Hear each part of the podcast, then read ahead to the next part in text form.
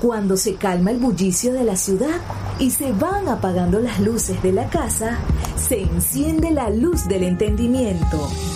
Desde este momento comienza Puerto de Libros, Librería Radiofónica, programa que contiene todos sus elementos tipo A. Puede ser escuchado por niños, niñas y adolescentes sin la supervisión de padres, madres o representantes. Comienza Puerto de Libros, Librería Radiofónica.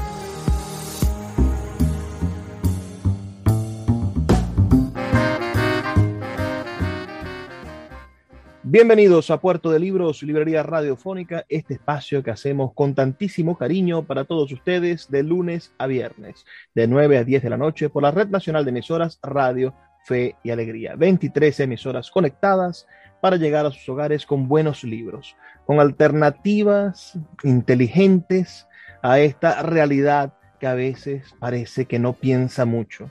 Y con estas semillas, las semillas del conocimiento, que sin duda van a dar frutos en árboles maravillosos de criterio, porque usted y yo sabemos que la única manera de cambiar a este país profundamente es con la educación. Y tengo del otro lado de la línea, y va a ser nuestro invitado esta noche, a un hombre que ha dedicado su vida a pregonar esa idea, que solo con educación podremos cambiar profundamente a nuestro país, porque el problema que nos aqueja quizás de los huecos, de la electricidad, de, del malandraje, del crimen organizado, todo termina siendo consecuencia de un sistema educativo que no nos fomentó los valores suficientes o que permitió aquel roba y deja robar que tanto daño nos ha hecho y ha perpetuado un sistema de corrupción en nuestro país. Para los que quieran aplaudir, bueno, pónganse de pie porque vamos a dar la bienvenida a Antonio Ecarri, uno de los intelectuales más destacados de nuestro país y sin duda una de las personas que día tras día nos demuestran que es posible encontrar líderes inteligentes, eh, con propuestas eficientes y sin duda con una posición admirable en el devenir político de Latinoamérica. Doctor Ecarri, bienvenido a Puerto de Libros, Librería Radiofónica. Encantado de estar en un puerto lleno de libros y contigo. Muy bien, muchísimas gracias por esta oportunidad y felicitarte por este espacio, por aquello que decía Arturo Uslar Pietri, que, que los libros no solamente son la puerta de entrada a un nuevo mundo, sino que además tú mismo has convertido y conviertes este escenario y este canal de comunicación en un escenario para educar. El día que nosotros los venezolanos y cada uno de nosotros pongamos nuestra parte y cada uno de nosotros demos y le demos a la educación la prioridad, ese día comienza a cambiar Venezuela. Así que te felicito, Luis, por este aporte que haces a diario. Tenemos la primera pregunta, un poco, ¿de dónde viene un Antonio de Carre? Usted nace, si mis datos no me quedan mal, en el año 1974. Es quizá uno de los, de esta generación a la cual la política de los, de, los 40 años, vayamos a ese término que quizás es muy, uh, es muy suspicaz, uh, pero usted pertenece a esa generación a la cual se le negó el derecho a la participación política.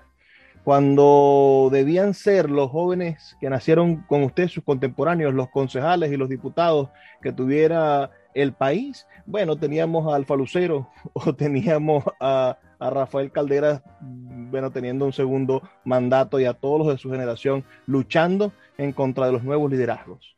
Y después, bueno, vivimos las consecuencias, vivimos las consecuencias de un país que, que sin duda renegó de la democracia, del bipartidismo, de las búsquedas de, de, acuerdos entre los diferentes sectores y se entregó a las ideas hegemónicas que han venido, bueno, rompiendo con los principios de, del, de lo que es el diálogo democrático. Pero hoy, un Antonio Carri, ¿qué puede decirnos del momento en el que él nace? De esa Venezuela del año 1974, que lo ven nacer en Valencia, uh, que, ¿en qué hogar llega? ¿Cuál es la Venezuela que lo recibe? Bueno, este, fíjate que yo, yo nací en un hogar eh, lleno de, de, educación y de política porque, bueno, mi padre eh, es abogado, pero también es profesor universitario y además un hombre que siempre estaba rodeado de libros. Eh, en aquel momento, mi papá era uno de los, de los jóvenes diputados del movimiento electoral del pueblo MEP. Eh, era además pupilo del maestro Luis Beltrán Prieto Figueroa y, y, ese fue el ambiente en que yo nací. Pero nacía, en, y tu pregunta me parece muy pertinente, nacía en una Venezuela emborrachada de petróleo. Eh, nacíamos en medio de a lo que yo considero hoy, vista la retrospectiva, y aquí voy a decir un pecado mortal a los venezolanos, es que nací en un año donde se nacionalizó la industria petrolera y fue un gran error. Un gran error porque fue un gran error porque nuestra industria, el petróleo siempre nos va a pertenecer a nosotros por constitución, nos pertenece a nosotros. Pero una cosa es que, eh, que el petróleo nos perteneciera y dejáramos que los profesionales de la industria manejaran asociados como ya lo había diseñado la ley de hidrocarburos del año 43 y que pudiéramos los venezolanos ser socios de la, de la industria petrolera mundial. Y se inicia aquella época en medio de una bonanza petrolera increíble y fue una, una, una década donde se comenzó a enfermar la sociedad venezolana. Fue una década, nosotros los que nacimos en esa década del 70, pudimos ver eh, una Venezuela muy próspera, porque la vimos muy de cerca, una Venezuela radiante, llena de luz, eh, muy, muy democrática. Yo recuerdo, estaba muy pequeño, pero la elección del año 78, tendría yo cuatro años, y aquello fue en mi casa una fiesta electoral, porque mi papá iba por el maestro Prieto, pero mi mamá iba y mi abuela iban por Luis Herrera, eh, y, mi tía iba por Piñerúa Ordaz, y había otra tía que iba por José Vicente. Eh, y, era, y era aquel carnaval electoral y aquella fiesta. Y, no se peleaban en Navidad. del 78. No, no, no, en lo absoluto. Era aquello parte de una fiesta que era como una suerte de juego de Caracas Magallanes donde, donde no solamente competían a Decopay, sino también a Decopay y, y, los, los, rivales de la izquierda. Entonces, esa, esa discusión la tenía, la tenía muy cerca y la viví muy de cerca. Mi abuela, recuerdo como que si fuese hoy, vivíamos además en Tinaquillo y, y había un, un afiche de Luis Herrera en la puerta de mi casa, él sentado como en una suerte de butaca, ¿no? Este, y eso, eso, por supuesto, e, ese fue mi ambiente. Mi ambiente fue muy político desde muy niño y me apasionó dos cosas. Yo coincidí en nacer eh, y, ir muy niño a vivir con mis abuelos maternos a Taguanes, a la sabana de Taguanes. Ahí había un, ahí teníamos la finca, tenía la finca mi abuelo, el que él tenía, tenía muchas ganas de pasar algunos años retirado y yo me quedé con ellos. Y, pero por casualidad de la vida, no por ningún tema de problema, ni tengo ningún trauma, ni mucho menos por eso. Eh, y, y, me tocó vivir frente al monumento de Taguana. Vivir frente al monumento, para mí ese era mi sitio de juego, eh, el monumento donde las tropas y los lanceros de Páez reposaron antes de ir a la batalla de Carabobo. Entonces, eso me hizo a mí enamorarme de la historia para mí la historia de Venezuela eran mis cuentos infantiles, estaban llenos de historia de Venezuela por mis abuelos. Mis abuelos me hablaban mucho de historia de Venezuela y ese fue el ambiente en que yo crecí. Entonces, por una parte, podía ver en los años, en esos finales de los años 70, que me comienzo a dar cuenta de lo que vivía, rodeado, imbuido del, del, criollismo venezolano, si se quiere. Eh, aprendí a que mis platos preferidos son el chigüire, el mondongo, eh, este, me encanta un Herbio R, este, me encanta la música llanera, eh, todo ese tipo de cosas porque viví y crecí los primeros cinco años, seis años de mi vida eh, rodeado de ese ambiente, en la, ahí en la sabana de Taguanes, en Tinaquillo, pero en ese ambiente también histórico y en un ambiente político y además en un ambiente también rodeado de muchos libros. Entonces, imagínate, te, te doy el dato, yo aprendí a leer a los cuatro años y aprendí a leer aprendiéndome la lista de presidentes de Venezuela. Doctor, lo, voy a interrumpir porque me gustaría hacer esa, ver, esta, ver este movimiento generacional. Los nacidos en, en los 50 y en los 60 tienden a ser los líderes políticos que buscaron, y, lo siento de esa manera, que buscaron a la izquierda. Hay muchos de nuestros líderes de izquierda que hoy tienen 60 años, eh, de 60 a 70 años, y, que, y que tuvieron todos sus inicios, bueno, en el MAS, en la Liga Socialista, en estos movimientos emergentes. ¿Por qué? Porque, bueno, había una generación de, de prohombres que nacieron en, en, en, los 40 y lucharon contra, contra la dictadura. Y, Luis, y porque el Estado se los permitió. Claro, claro. Porque vivíamos en medio de una bonanza petrolera y en medio de una bonanza petrolera con un Estado inmenso, tú puedes soñar con el socialismo como utopía. Pero eh, ellos les vivió una Venezuela bollante. Entonces, ser de izquierda era una cosa de estar de moda. Ser de izquierda, además, era tomarse un café en el, en el Gran Café de Sabana Grande. Era prácticamente como, como una izquierda parisina eh, eh, eso era la izquierda venezolana. Pero la siguiente generación. muy izquierda, muy, muy bohemia.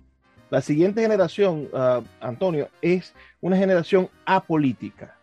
Sí, muy, muy, muy. Que detestó, detestó realmente lo que, lo que eran los movimientos, eh, ese, ese inicio político de los 14, 15 años, de los centros estudiantes captando gente, de las guerrillas urbanas, y también detestaba el acortonamiento profundo de, de, la, de la, casa del partido o del comité eh, religioso, de ir a misa y después de misa ir a las reuniones de la, de la actividad política de COPEI. Quiere decir que, que los nacidos entre, entre los 70 y, finales de los 60, estas personas que, crecieron al ritmo de, de, la música progresista norteamericana, ah, fueron personas que detestaron la política y se encontraron en su juventud, pienso yo siempre, en los años 80 ah, y finales de los principios de los 90, se encontraron con una Venezuela a la que ellos verdaderamente no le prestaban atención.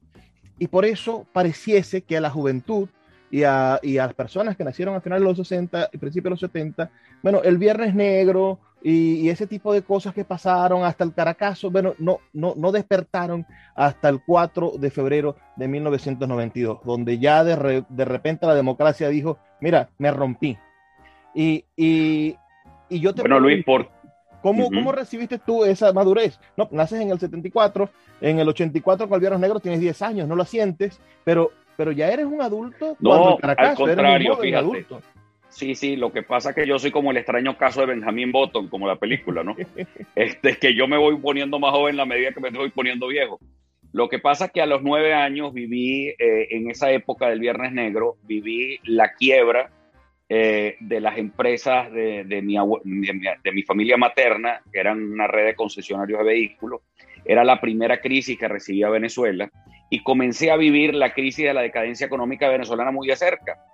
Entonces comencé a ver eh, cómo el país comenzaba a entrar también en la decadencia económica y esa decadencia económica iba pegada también a la decadencia política y a, la, y a una decadencia social producto de una superficialidad enorme.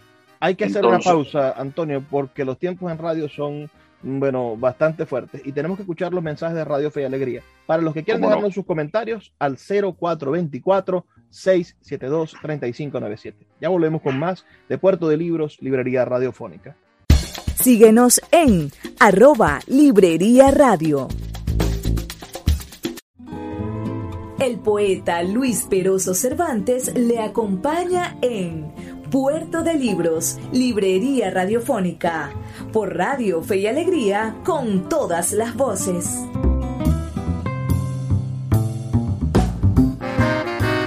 Seguimos en Puerto de Libros, Librería Radiofónica, esta noche con un invitado de lujo. Verdaderamente tenemos al Benjamin Button venezolano, que nos está ah, comentando un poco su, su experiencia infantil del Viernes Negro pero esto motivado porque yo quería preguntarle a, la mente lúcida de Antonio de Carri, quería preguntarle por sus recuerdos de El Caracazo en el 89, donde ya es un joven ah, bastante consciente y despierto, y después en ese madrugonazo que parece que no fuese solamente un madrugonazo militar como que protagonizó Hugo Chávez, sino que fue el madrugonazo de la realidad venezolana. Todo el país despertó a que la democracia se había, o, e, estaba en proceso terminal un 4 de febrero del 92. Dos momentos en los que Antonio Carri y su generación tenían la, la, obligación de haber tomado la batuta, es decir, somos los jóvenes los que traemos nuevas propuestas, pero elegimos un presidente de más de 70 años y un Congreso lleno de, personas que estaban defendiendo su Todo eso, eso se debe a lo que se sembró en los 70. En los 70 sembraron la semilla de una sociedad muy superficial, porque no solamente en mi generación era una generación muy apolítica, sino una profesión muy inculta. Este, y además que los libros y la literatura, yo nunca compartí con nadie de mi generación que le gustara la literatura. Es decir, era una cosa increíble. Yo lo que era un niño nerd. Y entonces en aquello eh, ese despertar que ha habido en la Venezuela de hoy, donde hay gente, jóvenes que se involucran con la historia, se involucran con la política, oye, eso es, asombroso, Luis, y eso a mí me encanta como profesor y tener alumnos que, que, se derriten por una clase de historia o, o, escuchar a los chamos en los sectores populares de Caracas en la cota 905 querer escuchar una clase de historia y buscar una explicación, porque hoy estamos buscando explicación. Y, esta, y, esta, y este, este recuerdo que estamos haciendo hoy es buscando también una explicación. Tú buscas una explicación y los que nos escuchan están buscando una explicación. Entonces, yo se los puedo decir, eh, yo viví el 27 de febrero muy de, muy de cerca, porque en ese momento mi padre era diputado de Acción Democrática y muy cercano al presidente Carlos Andrés Pérez. Eh, y, y, yo vi, viví la campaña electoral de Carlos Andrés. Carlos Andrés además durmió en mi casa en un par de oportunidades yendo a Valencia. Es decir, yo tenía a la política allí muy cerca. Sí hubo genocidio, Antonio. Eh, mira, ahí lo que hubo, por supuesto, ahí, todo el mundo se sorprendió, porque esto era un país muy sano. O sea, esto era un país eh, que, donde la democracia se descuidó. Hay un libro maravilloso de Taís Peñalver, eh, entre los muchos libros que ha sacado Taís, pero hay un libro particularmente que son las conspiraciones. Eh, y esas conspiraciones de Taís Peñalver lo recogen muy bien. Eh, imagínate tú que la primera vez que, se, se conoce que hay un golpe militar en Venezuela después que la guerrilla se pacifica con Caldera, imagínate tú que habían planificado un atentado contra el presidente Herrera y contra el, en, el, marco del bicentenario del Libertador e iban a volar con un tanque eh, el, um, el la, cosa presidencial, el palco presidencial en los próceres. Y tú sabes qué fue lo que les decidieron, eh, lo descubrieron, desmantelaron la cosa por una llamada del, eh, por una llamada además del, del, de la CIA, del FBI, no sé, que del presidente Reagan. Además, el presidente Reagan, completamente, concretamente, el presidente Reagan llamó al presidente Reagan y le dijo, mire, le van a atentar en su contra. Y no hicieron nada, y él mandó a desmantelar pero es que eran unos muchachos, cabezas calientes. Es decir, la democracia no se cuidó. Y la democracia se fue perdiendo con el tiempo. Y mi generación no valoró la democracia porque la teníamos. Claro. Y nadie sabe lo que tiene hasta que la pierde. Mira, yo recuerdo, Luis, cuando fui dirigente estudiantil en la Universidad de Carabobo, que yo metía a mis amigos en las planchas estudiantiles y, la, y, los, y los metía y los metía casi que a juro de este, bueno, los metía casi que a juro. Entonces, bueno, pues, era un, normal prácticamente. Y este loco, ¿por qué se mete en la política? Yo me acuerdo que yo, por ejemplo, eh, discutía con ahora mi primo Juan Miguel Salas Romer, hijo de Enrique Salas Romer, este, discutía sobre política porque habíamos, teníamos que discutir, porque los de Carri y los Salas peleábamos y discutíamos sobre política. Pero éramos como que los dos, o con Julio Andrés Peña, que era otro amigo mío, mi hermano del alma, además por lo demás, mi compadre, eh, y, discutíamos, pero, pero eso era como un, ¿sabes? Una excepción. Nadie quería saber de política porque no sabíamos lo que estábamos perdiendo. Y era la consecuencia, Luis, de una sociedad muy superficial, del Miami está barato, de, este, de que todo lo conseguíamos con una facilidad enorme, que el Estado lo daba todo, que el Estado lo regalaba todo, un populismo desenfrenado y cuando Carlos Andrés quiso recogerlo y cuando Carlos Andrés quiso eh, eh, rectificar lo que había hecho en su primer gobierno, tenía una sociedad que no estaba preparado para esos cambios. Y quienes tenían el poder hicieron lo posible para evitarlo, ¿no? Claro, y, no, no, no, y por supuesto, entonces la primera batalla que tenía que luchar Carlos Andrés era contra su propio partido, Acción Democrática. Y los primeros que tumbaron a Pérez fue Acción Democrática. Ah, yo me lleno de mucha, de mucha rabia cuando aquí le echan la culpa a Uslar Pietri, de decir que, que, fue uno Uslar Pietri y los notables. No, no, no, no, no. Que habían un grupo de notables criticando la moralidad en el ejercicio de la función pública, sí. Ah, pero quienes tenían la mayoría parlamentaria y en el TCJ y en, el, en la entonces Corte Suprema de Justicia, no era Arturo Uslar Pietri. No, no, no, el, el, el, fiscal general era, eh, era Salón y Salón era Deco a Deco. No, no, Ramón Escobar incluso fue parte de la campana de Uslar. No fue un hombre, era un hombre cercano a Acción Democrática, sí es verdad. Pero aparte del fiscal general, la Corte Suprema de Justicia estaba conformado por magistrados muy cercanos a Acción Democrática. Claro. Y la mayoría parlamentaria votó, esa no era una, una fracción parlamentaria ni del lápiz ni de la campana, ni era una mayoría parlamentaria de Uslar, ni, ni, era una mayoría parlamentaria a la izquierda, era la mayoría parlamentaria de Acción Democrática que votó por la destitución de Pérez. Entonces, yo, yo eso lo viví en carne propia, porque lo, lo viví de, de, primera mano.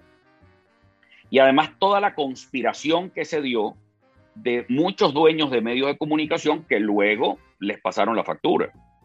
Ciertamente. Entonces, nadie en Venezuela tenía conciencia de lo que teníamos que teníamos un Estado subvencionador, un Estado que lo pagaba todo, un Estado que lo regalaba todo, que nos daba todo y especialmente nos daba populismo y demagogia. Entonces ahí fue donde la sociedad venezolana se echó a perder y fue una generación que me acompañó, una generación sumamente inculta y sumamente superficial y que luego hemos pagado los platos rotos durante todo este tiempo, porque incluso hay una generación política que cree que es generación política porque nacieron en ciertos años, no porque se hayan cultivado para el ejercicio de la política, ni para que se hayan cultivado para, para ejercer el poder en Venezuela. Antonio, porque no conocen a su país. Antonio, formas parte del Proyecto Venezuela. Proyecto Venezuela es también un, un suceso histórico en nuestra política venezolana. Es el primer partido regional que escala a una presidencial. Después lo hará un nuevo tiempo en el 2006.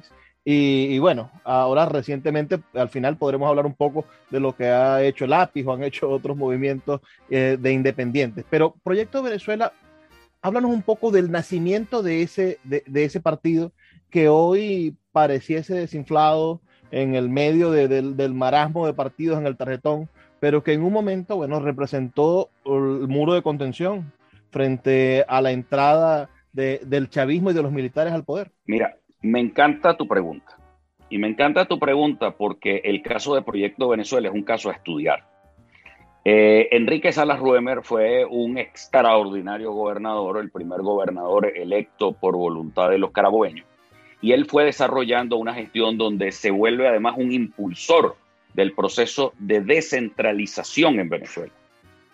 Y ese proceso de descentralización trajo unas ventajas enormes, enormes, Luis, a Venezuela. Tú pasabas por la autopista regional del centro y competían los gobernadores entre ellos. Enrique Mendoza con Carlos Tablante, con Salas Romer, el, servicio de ambulancias, helicópteros, ambulancias. Era una Venezuela de los 90 que comenzamos a conocer que era una, una ventaja increíble la descentralización. Pero resulta que todos queríamos como acabar con la democracia por el viejo fantasma de Pérez Jiménez que como Pérez Jiménez había sido un gran presidente, entonces teníamos que poner a un militar para acabar con la democracia, porque teníamos que acabar con la democracia para que Venezuela tuviera una gran lección. Y entonces yo escuché a varios políticos, y entonces, bueno, Enrique Salas Romer hace un gran esfuerzo por salvar la democracia. Pero, y yo te felicito por la pregunta, porque yo me he comenzado a cuestionar, precisamente por el ejemplo de lo que fue Salas Romer, y la, la, la, el, la, la maravilla que fue el, su gobierno y, y, lo, y lo transparente que además era su proyecto político para el año 98, pero, pero dice, es que no caló. No, ya va. Es que él intentó o se intentó en su momento crear una unidad. Y esa unidad de todos contra Chávez lo que hizo fue fortalecer, fortalecer a Chávez. Claro. ¿Por qué? Porque hay sumas que restan. Entonces, cuando Proyecto Venezuela recoge el, a AD y a COPEI, pues se desploma Salas, le cuesta la presidencia y nos cuesta a nosotros todos estos procesos de más de 15 años, de más de 22 años de, gobierno. Yo lo viví muy de cerca porque yo fui parte de, de, la juventud del Proyecto Venezuela. Yo, yo voté por Salas Romer. Eh, no solamente, y luego además me casé con una sobrina de Salas Romer. Y soy, y soy, yo, es, un tío a quien quiero muchísimo y le tengo un respeto enorme. Eh, pero Proyecto Venezuela eh, fue un gran experimento, fue un gran experimento político, pero se lo come el primer chantaje unitario. Claro. Cuidado si la unidad en Venezuela también puede ser una causa de la gravísima crisis que hoy vemos, porque no es unidad, es chantaje. Y, y, esa, esa unidad que lo, que lo que ha logrado siempre es la pervivencia de los sistemas políticos más grandes, porque ah, hacemos unidad con, con Proyecto Venezuela, pero después destruimos las bases del Proyecto Venezuela. Y no dice, y continúa Acción Democrática, continúa COPEI, continúan los, los partidos tradicionales. Sí, ellos, ellos sobreviven, ellos sobreviven asesinando a su aliado. Es decir, es como que si se montan arriba. Son vampiros. Entonces, bueno, con el respeto ahora de Drácula, que tenemos allá gobernador de Carabobo. Pero, pero bueno, el, la verdad que esa, ahí hay unos clichés que nos hemos comprado durante 22 años donde me dicen a mí, no, usted tiene que unirse. Bueno, pero vamos a hacer la pregunta, ¿y con quién quiere usted que yo me una? ¿Y usted quiere que yo me una con Guaidó? No, con Guaidó no, porque nos decepcionó. Ah. ¿Y usted quiere que yo me una con quién? ¿Con Ramos Ayub? No, no, no, no, no se una con él porque es una rey. Ah, pero usted quiere que yo me una con Capriles. No, no, no, no, tampoco. Pero bueno, entonces, ¿qué es lo que usted quiere? Que unida es la que usted Váyase usted solo. Ah, pero era, pero primero me habían regañado porque no estaba no, no había formado unidad. Entonces, yo creo que la polarización ha sido la semilla de, para mantener al chavismo en el poder. Vamos a hacer una Creo más bien en una democracia plural. Creo más bien que la pluralidad puede hacer que una opción independiente en la Venezuela postpetrolera, y en eso anda el lápiz, se convierta en la fuerza mayoritaria de un país sin tener que tomarnos la foto con quien no es. Amén. Vamos a hacer una, pausa mientras nos tomamos una foto con Antonio Carri, quien estoy seguro va a dar mucho de qué hablar de aquí a que cumpla sus 80 años como Ular Pietre. Así que vamos a hacer una pausa. Son solamente dos minutos para escuchar un mensaje de Radio Fe y Alegría y ya volvemos con más de Puerto de Libros, librería radiofónica. Escuchas Puerto de Libros con el poeta Luis Peroso Cervantes. Síguenos en Twitter e Instagram como arroba Librería Radio. El poeta Luis Peroso Cervantes le acompaña en Puerto de Libros, Librería Radiofónica, por Radio Fe y Alegría, con todas las voces.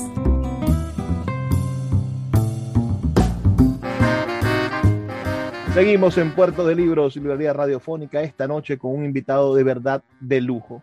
Un hombre que se ha dedicado los últimos años de su vida a desarrollar un proyecto multifacético. Hoy, recientemente, uh, de, de, moda, digamos, por el asunto político y por ser quizá el político de mayor irrupción, cuyo... Eh, eh el, creo que es el único político que no pueden atacar por su discurso porque tiene el, el, el no, no sabes cómo, y cómo me han atacado, tú no te imaginas. La guerra sucia ha sido horrible. Bueno, sí, sí. Hasta caballo de Troya me dijeron, pero eso sí te voy a decir. Yo les he dicho a todos que soy un caballo de Troya, pero un caballo de Troya que tiene, está lleno de maestros. Y eso es un asalto contra la clase política superficial, inculta, inmoral y profundamente irresponsable claro. que, nos, que han acabado con el país. Lo que pasa con la Ilíada es que, que no entendemos un poco que Troya tampoco era santa, ¿no? Estábamos en esas guerras de, de, del Peloponeso y, y los buenos de la película son los atenienses. Si, si, si te pones a, elegir a qué pueblo, a qué pueblo. Pero obvio, yo, yo, quisiera estar con los atenienses, que eran los demócratas. Esparta versus Atenas, yo me quedo con Atenas. Pero no te imaginas cómo los espartanos de lado y lado nos atacan. Entonces los troyanos, ciertamente, a eh, Homero los victimiza con la muerte de Héctor, porque Héctor demostró nobleza y tal, y se enfrentó a un semidios, que la, que la lucha era eh, injusta, ¿no? Pues, pues, Aquiles contra Héctor jamás iba a poder. Ah, pero, pero los troyanos merecían también ser derrotados. Lo único que tenían eran unas grandes murallas. Y bajo, ese mm. pueblo, bajo esas murallas que escondían a un pueblo retenido, Pensemos que hacen falta caballos de Troya para poder entrar en este sistema impenetrable que es la democracia fallida venezolana, porque nos encontramos con una democracia fallida. La gente cree que la democracia es ir a votar, pero la democracia es respetar a tu vecino. La democracia es muchísimas otras cosas. Sí, sí. Porque además somos una sociedad muy enferma y que estamos padeciendo de una crisis moral y ética muy fuerte, donde aquí el que no malandrea no está de moda. Entonces, este, si tú vas al banco y te coleas, tú eres el sabroso. Si tú estás en el semáforo, tú tienes que cometer el semáforo. Si no, eres un pendejo. Bueno. Si no haces, este, si no te comes la flecha, si no te das la vuelta muy legal, entonces tú eres también un pendejo. Entonces, o como dice Laureano Márquez, eh, este, no creo que es Emilio, eh, eh, Laureano Márquez decía que este, que como decía Miranda, este es un país que vive de bochinche en bochinche. Sí, señor. Entonces, la, la verdad es que fuimos una sociedad, pero ojo, esa sociedad venezolana Primero vamos a estar claros, Venezuela vivió un proceso en el siglo XIX muy complejo.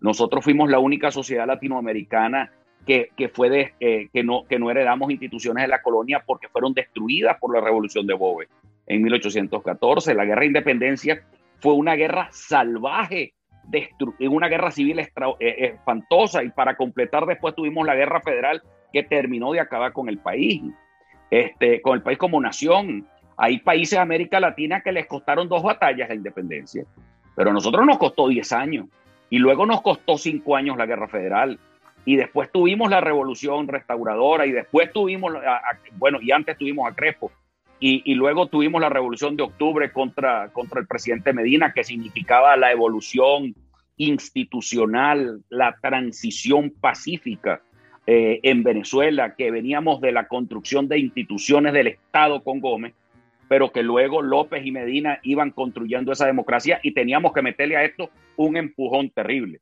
Y el empujón terrible teníamos que metérselo a juro porque había que elegir, porque, porque bueno, había que asociarse con los militares. Entonces devolvimos a los militares otra vez al poder de decidir aquella foto, los asuntos públicos y llegó el 18 de octubre. aquella foto de la ¿Cómo podría uno tener una máquina en el tiempo, volver al pasado y con la foto de la Junta Patriótica decirle a Betancourt, mira, concejal, este, esto que están atrás tuyo te van a traicionar?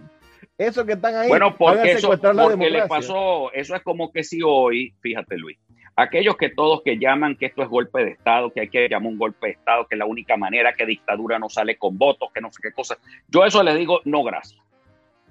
No gracias porque porque barbarie no se, no, se, no se combate con más barbarie, sino que esto hay que sanearlo con educación, no hay otra.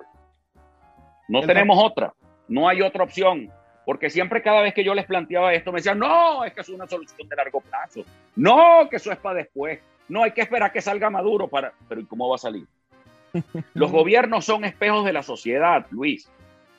Entonces, ¿qué debemos hacer nosotros como sociedad? Cambiar nosotros. Para que pueda cambiar el gobierno. Es decir, este es un comeflor, porque esa es la, otra. No, no, no, ningún comeflor. La sociedad que usted tiene, esa sociedad que es de mercado negro, que es una sociedad que, que fue la que impulsó a Chávez, porque te voy a decir, aquí la clase media venezolana irresponsable fue la que votó en contra de Salas Romer porque Salas Romer era antipático tú, bueno, tú no lo recuerdas, pero puedes leerlo en, el libro y puedes buscarlo en YouTube. Yo tenía 10 años, yo tenía 10 años cuando, 9 años cuando Romer, cuando Chávez llegó al poder. Fue candidato. Bueno, y tú vas a decir, eh, ellos no votaron por Romer porque Romer era un hombre eh, antipatiquísimo. esa es la, ese, eh, ojo, esa es la superficialidad a la que yo te estoy diciendo. Entonces luego hemos tenido todos unos procesos durante 22 años donde creíamos que las cosas se hacían de la noche a la mañana y el vete ya nos ha costado mucho. Entonces, yo no es que soy, no, no, no, es que aquí hay, eso es como un físico, o la las leyes de Einstein. ¿Qué dicen las leyes de Einstein? Si tú crees, tú eres bien idiota si crees que haciendo lo mismo vas a tener resultados diferentes. Claro. Tú tienes que hacer cosas diferentes. Ahora, las cosas diferentes, ¿cuáles son? Una, tú tienes que articular una nueva mayoría que se parezca al país que tienes hoy. O sea, algún liderazgo que comprenda al país. Este país es un país de emprendedores. Este es el país de la misión Gómez. El que no trabaja, no come. No come. Entonces, a ese venezolano que está emprendiendo su propio negocio, ¿qué le hace falta para tener éxito? Educación. No, Carrie, pero es que yo tengo un título para ese título. No, no, yo no le estoy hablando de título. Yo estoy hablando de educación. Es decir, usted necesita saber de planes de negocio, usted necesita saber de cómo puede vender sus productos, bien sea una torta casabe o bien sea un tres leches o bien sea una, un taller de reparación de moto. En estos días me, llegó un muchacho, un joven de Katia, me decía, mire, Carrie, este, yo sé que tú vas a seguir adelante con el tema de los emprendimientos. No ganamos las elecciones de Caracas por poco, pero, pero bueno, tú fuiste el segundo, tú vas, tú vas a seguir adelante y esto va a llegar por Venezuela. Pero, pero dime una cosa, yo, yo soy latonero y mi papá y yo soñamos con tener un taller de latonería. ¿Qué podemos hacer? Yo le dije, vamos, vamos a hacer un curso. ¿Pero de qué? Si ya yo sé, ya yo sé, ya yo sé latonear y mi papá tiene años haciendo latonería. Y yo le dije, no, no, no, lo que vas a hacer es el curso del plan de negocio. Es decir, cómo montar tu negocio. Pero resulta que estamos en el siglo XXI y la gente perdió confianza en dejar los carros en determinados talleres mecánicos. Entonces, si tú tienes tu taller en Katia, y tú tienes un garaje en Nuevo Horizonte que está bien lejos, nadie va a ir para allá. O sea, no, muy poca gente, si no son tus vecinos los que van a ir para allá para que te puedan arreglar el, carro, ¿no? Entonces, ¿qué es lo que ocurre, Luis? Entonces, ¿qué le, le dije? Hermano, tú tienes que crear es una compañía a domicilio de talleres de, reparación de pequeños detalles de la tonería para que la pieza, la reparas, el cómo, ahí. y tú lo llevas y el carro está en la casa de, de lo y se me queda viendo así y me dice, Ah, entonces sí es que es verdad. Sí, eso que usted me está escuchando. Si usted es latonero, si usted es mecánico de moto, si usted es librero, si usted quiere ser lo que sea, eso, eso es el oficio. Hay que encontrar el oficio y saber cómo venderlo. Pero todo eso es educación. Antonio. Por eso es que nosotros insistimos que educación es solución. A mí me maravilla saber que aunque Lápiz fue, está en esa trampa del municipio Libertador, que no es un municipio fácil.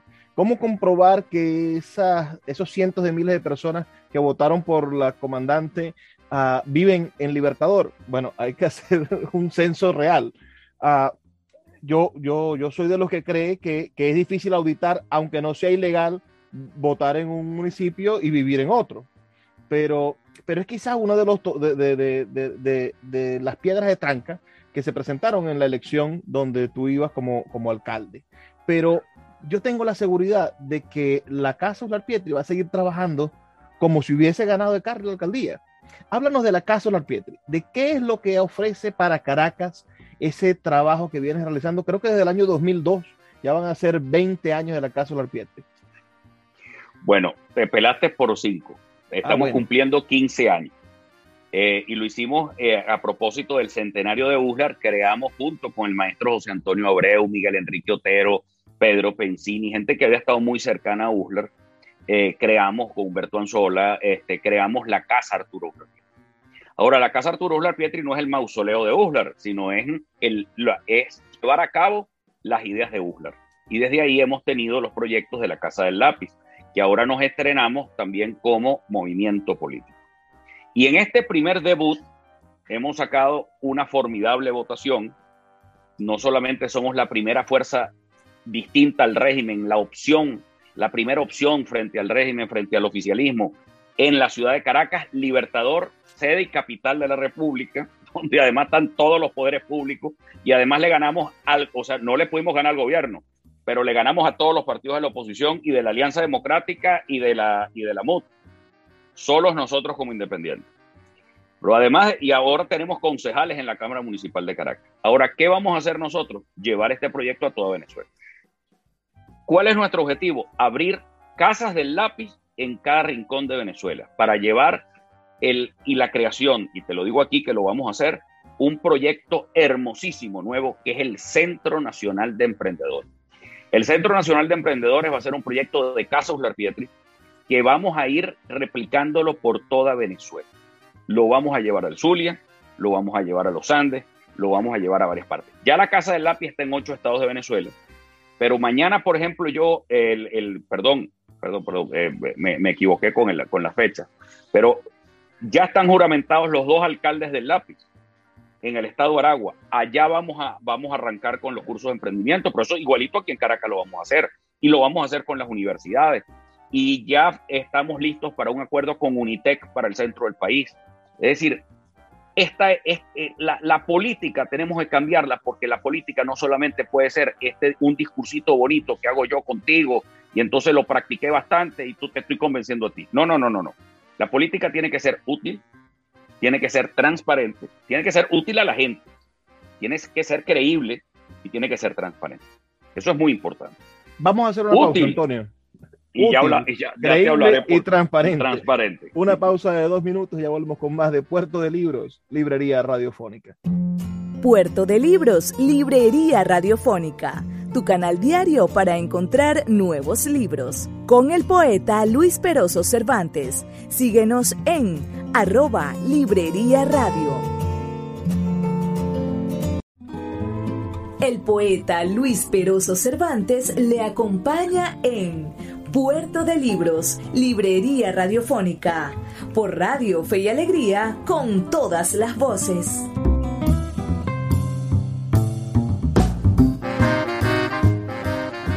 Seguimos en Puerto de Libros, Librería Radiofónica, en nuestro último segmento con Antonio Ecarri, abogado, ah, pero dedicado por completo a la educación. Uh, ¿Era necesario estudiar derecho, Antonio, para después abocarse a ser el mayor promotor de la educación hoy en Venezuela? Bueno, fíjate, yo, yo le doy las gracias al, lamentablemente falleció el rector de la Universidad de Carabobo, Ricardo Maldonado, y a mi padre que me dieron la, que me sugirieron, no, yo, yo quería estudiar educación y derecho a la vez. Eh, pero me dieron la oportunidad, me dijo, no, no, no, quédate estudiando una nada más y haces formación docente.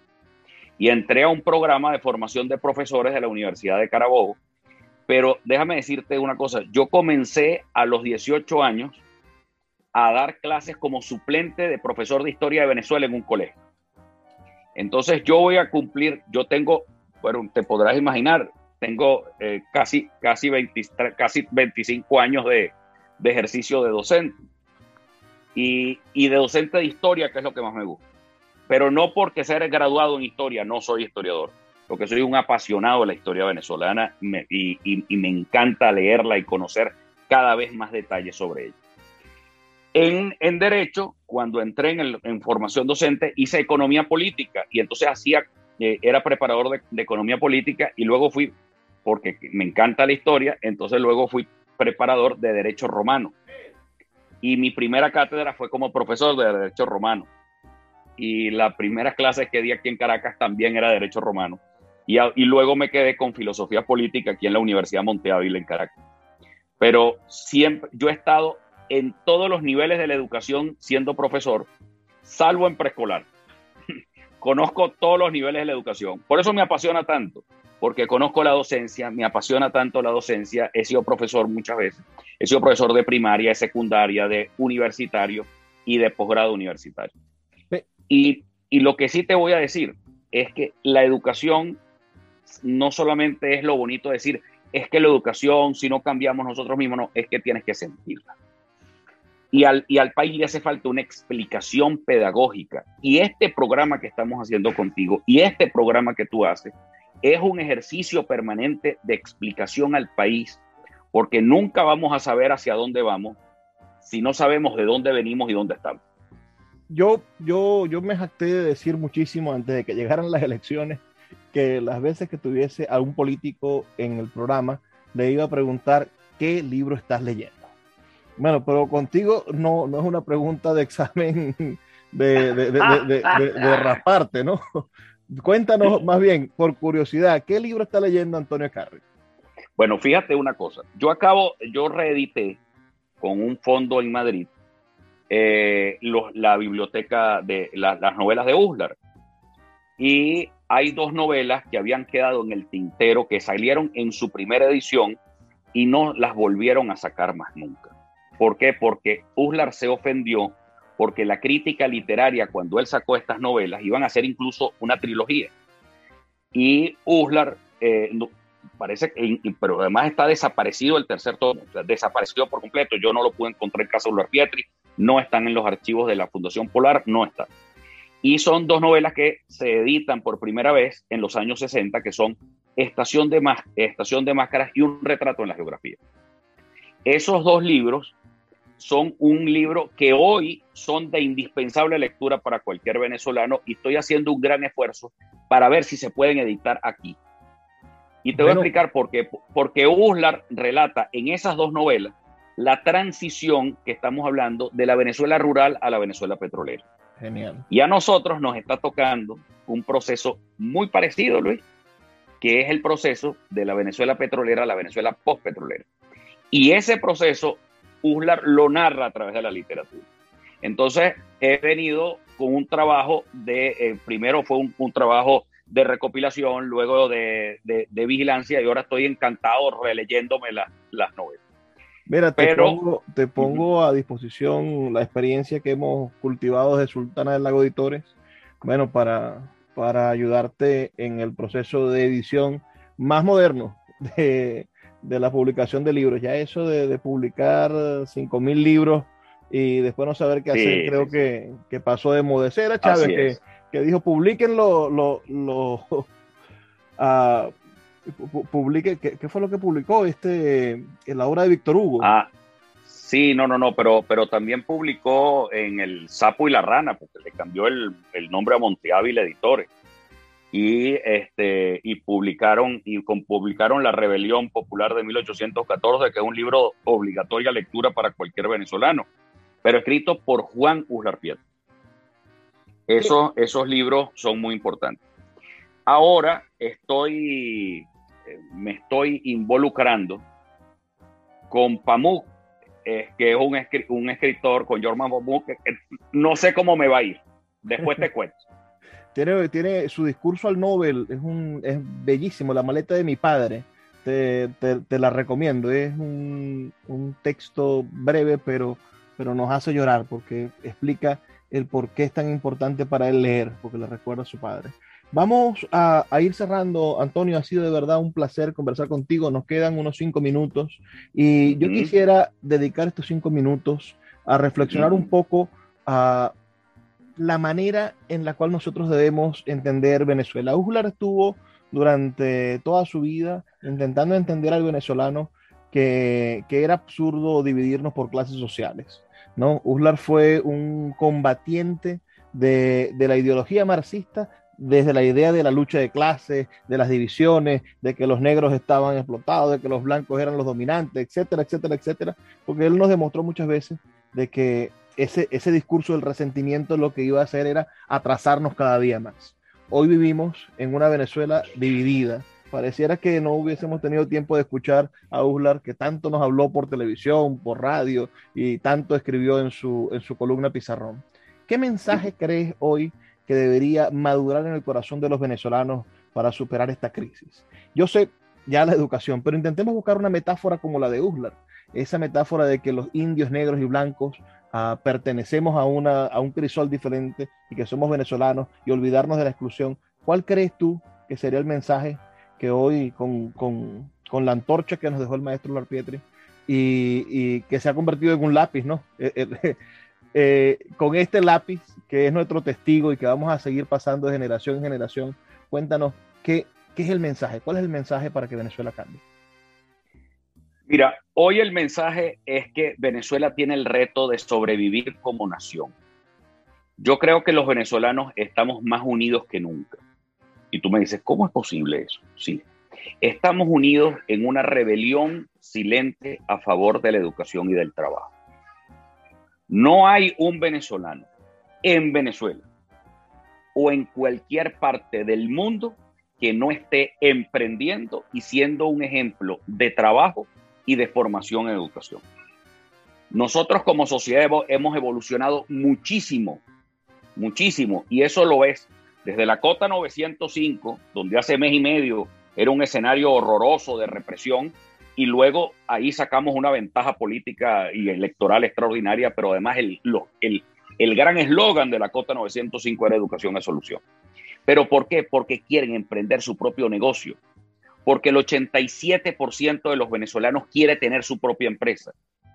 Esa es la rebelión que hoy se está dando en Venezuela. Entonces, ¿que los venezolanos vamos a una rebelión? Sí, la rebelión silente a favor de la educación y el trabajo, que es lo que va a hacer cambiar a Venezuela. Y lo que nos une y lo que nos une no es que nos está uniendo no solamente la pelazón, sino nos, que nos está uniendo a todos es el sentido de que necesitamos trabajar y emprender entre todos para sacar a Venezuela adelante. Y que nos necesitamos todos, que esto no se necesita exterminarse unos a otros, ni ellos a nosotros ni nosotros a ellos. Que esto es un país que se tiene que construir entre todos, que tiene que darse esa convivencia y ese es el gran reto. Ahora, ese reto es que si no lo entiende la clase política, la sociedad venezolana se los va a tragar.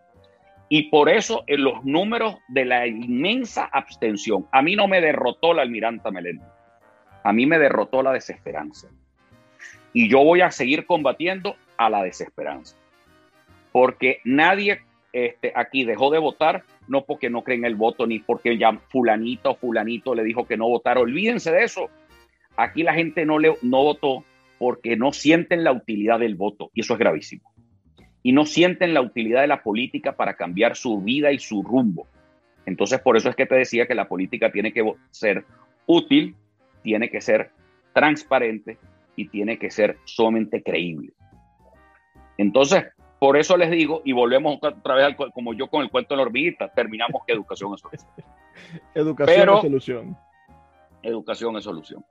Y la verdad es que hoy Venezuela va empujada, yo soy sumamente optimista. Tenemos una Venezuela resiliente, tenemos una Venezuela que echa para adelante donde la pongan, con un dolor inmenso. No hay un cumpleaños. Yo acabo de, de, cantarle el cumpleaños a mi mamá por, por, WhatsApp. Y yo quisiera vivir los últimos años de mi mamá muy cerca de ella. Y estoy haciendo todo el esfuerzo para que eso ocurra.